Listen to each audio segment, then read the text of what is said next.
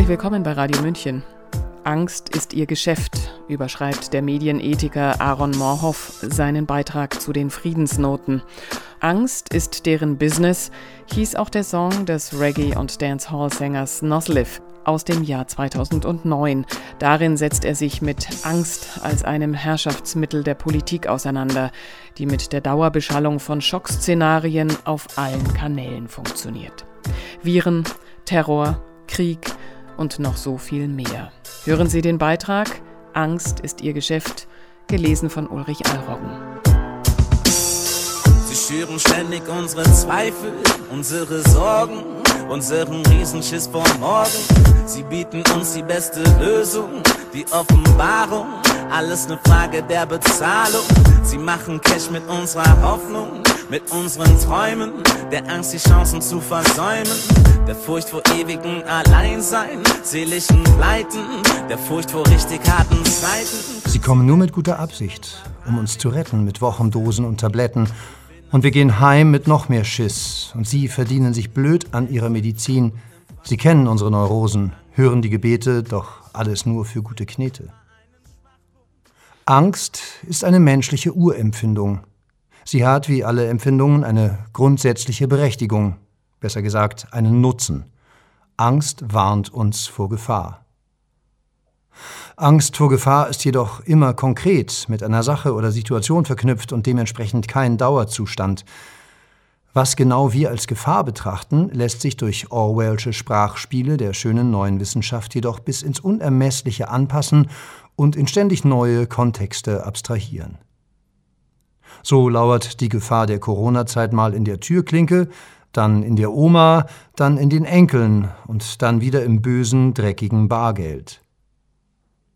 Das Ergebnis ist, dass sich das Thema Angst zunehmend völlig unverhältnismäßig durch alle Löcher in unser Leben einschleicht und viel zu großen Raum einnimmt, bis die Ausnahmesituation Angst zum Dauerzustand geworden ist. Angst macht krank, macht beherrschbar und macht fügsam. Sie werden reich in unserer Panik Hysterie. Wir finanzieren Industrie. Sie ködern uns mit ihrem Lächeln und nem Versprechen, solange wie die Rechnung blechen. Sie finden immer einen Schwachpunkt und Sicherheiten, die uns ein Leben lang begleiten, sind immer da, wenn wir sie brauchen. Sie fangen uns auf, wenn wir davon nur genügend kaufen. Aus der Ohnmacht der Angst wird dann sehnsüchtig nach Hilfe gefordert und der benebelte Geist ist plötzlich bereit, Teile seiner Freiheit zu verkaufen und abzugeben. Diese Dinge sind keine Neuheit und seit Jahrzehnten erforscht. Die Autorin Naomi Klein hat die systematische Anwendung von Angst als Mittel der Politik in ihrem Wort Schockstrategie mit dem Untertitel Der Aufstieg des Katastrophenkapitalismus im Jahr 2007 ausführlich beschrieben. In Noslivs Unsere Angst ist deren Business geht es nicht nur um die Angstmache in der großen Weltpolitik, sondern auch um den Angriff auf das Recht, mit bescheidenen Mitteln ein glückliches und zufriedenes Leben führen zu dürfen. Wer nicht gerade Angst vor einem Weltkrieg oder dem Verlust seiner wirtschaftlichen Existenz hat, der soll doch wenigstens Zweifel an seinem Körper haben, an der Qualität seines Freundeskreises oder an seinen eigenen intellektuellen Fähigkeiten. Das erkannte auch Nosliv, der bei der Erscheinung des Songs um die 35 Jahre alt war, wenn er sagt, Sie machen Cash mit unserer Hoffnung, mit unseren Träumen, der Angst, die Chancen zu versäumen, der Furcht vor dem ewigen Alleinsein, seelischen Pleiten, der Furcht vor richtig harten Zeiten. Sie kommen nur mit bester Absicht, um uns zu retten, mit Wochenkursen und Tabletten. Und wir gehen heim mit noch mehr Schiss. Und sie verdienen blöd an ihrer Medizin kennen unsere Neurosen, hören sie Gebete, doch alles nur für gute Knete. Sie bieten uns die schnelle Zuflucht der schönen Scheinwelt. Wir brauchen bloß ein bisschen Kleingeld.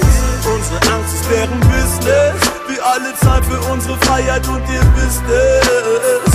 Und unsere Angst ist deren Business. Die ganze Welt hat die Hosen voll. Ich singe again. Unsere Angst ist deren Business wir alle zahlen für unsere Freiheit und ihr wisst es. Und unsere Angst ist deren Business. Die ganze Welt hat die Hosen voll. Wenn Angst jedoch eine Urempfindung ist, Ist der Mensch dann nicht schon immer dadurch steuerbar? Greifen Angstbotschaften heute besser als früher? Was hat sich verändert? Die Fragen sind berechtigt und wir finden Antworten darauf in der Globalisierung und der Möglichkeit der massenmedialen Formung der Gehirne. Spätestens ab dem Zweiten Weltkrieg ist Kommunikation ein global vermarktetes Industrieprodukt geworden. Bilder sind Teil hybrider Kriegsführung und werden zum Teil gezielt platziert, um gewünschte Stimmungen in der Bevölkerung hervorzurufen. Es ist wohl kaum abzustreiten, dass der weltweite sogenannte Krieg gegen den Terror, der ab 2001 gegen Teile der islamischen Welt geführt wurde, ohne die ikonischen Bilder der einstürzenden Zwillingstürme am 11. September von den westlichen Bevölkerungen nicht in gleicher Weise geduldet worden wäre. Natürlich war die Angst vor islamischem Terror nach dem 11. September für sich genommen schon eine große Illusion, doch der Angsteffekt wurde erfolgreich erzielt. Dafür reichen auch reine Inszenierungen. Eine Bevölkerung, einmal in Angst versetzt, akzeptiert fast jedes politische Mittel, um vor dieser Angst wieder scheinbar sicher zu sein. Diese Blaupause wurde zu Beginn der Corona-Zeit mit den Bildern von Bergamo erneut erfolgreich angewendet.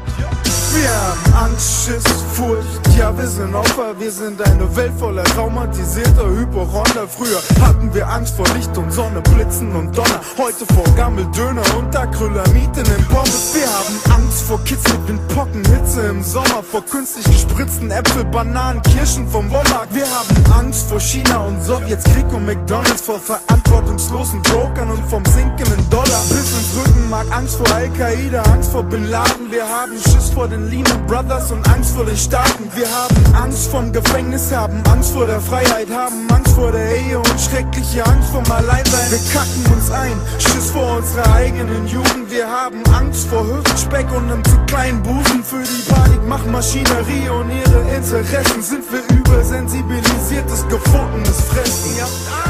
Wir haben Angst vor China und Sowjets, Krieg und McDonalds, vor verantwortungslosen Pokern und vorm sinkenden Dollar, bis ins Rückenmark Angst vor Al-Qaida, Angst vor Bin Laden, wir haben Schiss vor den Lehman Brothers und Angst vor den Staaten. Diese Worte stammen aus dem zweiten Teil des Tracks, wo der Gesang von Nosliv durch einen Rap-Part ergänzt wird. Es ist Olli Banjo, der darauf zu Wort kommt. In den 2000er Jahren war Olli Banjo einer der wortgewaltigsten und innovativsten deutschen Hip-Hop-Künstler Während der Erfolg des Sängers Nosliv immer überschaubar blieb, spielte Olli Banjo früher auf dem bekannten Splash Festival, zierte das Cover des legendären Juice Magazins und bekam auf seinen sogenannten Sparring-Alben mit einem Fingerschnippen jeden deutschen Rap-Artist als Feature-Gast zugesagt. Er kann auf eine lange Tradition explizit systemkritischer Texte zurückblicken, die mich auch als jungen Hip-Hop sozialisierten Menschen immer wieder begeisterten. Während seiner goldenen Zeit war man Texte wie auf Angst ist deren Business von ihm gewohnt, doch seit vielen Jahren ist es recht still um den Rapper geworden. Und auch Corona hat Olli Banjo nicht repolitisiert oder in größerem Maße zurück zum Rappen gebracht. Angesichts der vielen Enttäuschungen, die man gerade auch im vermeintlich sozialkritischen Hip-Hop-Bereich während der Corona-Zeit verkraften musste, bin ich gar nicht so traurig darüber. Natürlich hätte ich mir gewünscht, ein altes Idol von mir hätte seine Stimme gegen Unrecht, Impfapartheid und Dauerpropaganda erhoben, aber ich bin ja schon froh, dass er mich nicht direkt als Sozialschädling bezeichnet hat. So bleibt uns mit Angst ist deren Business ein kluger Rap-Song zurück. Auch das hat einen großen Wert.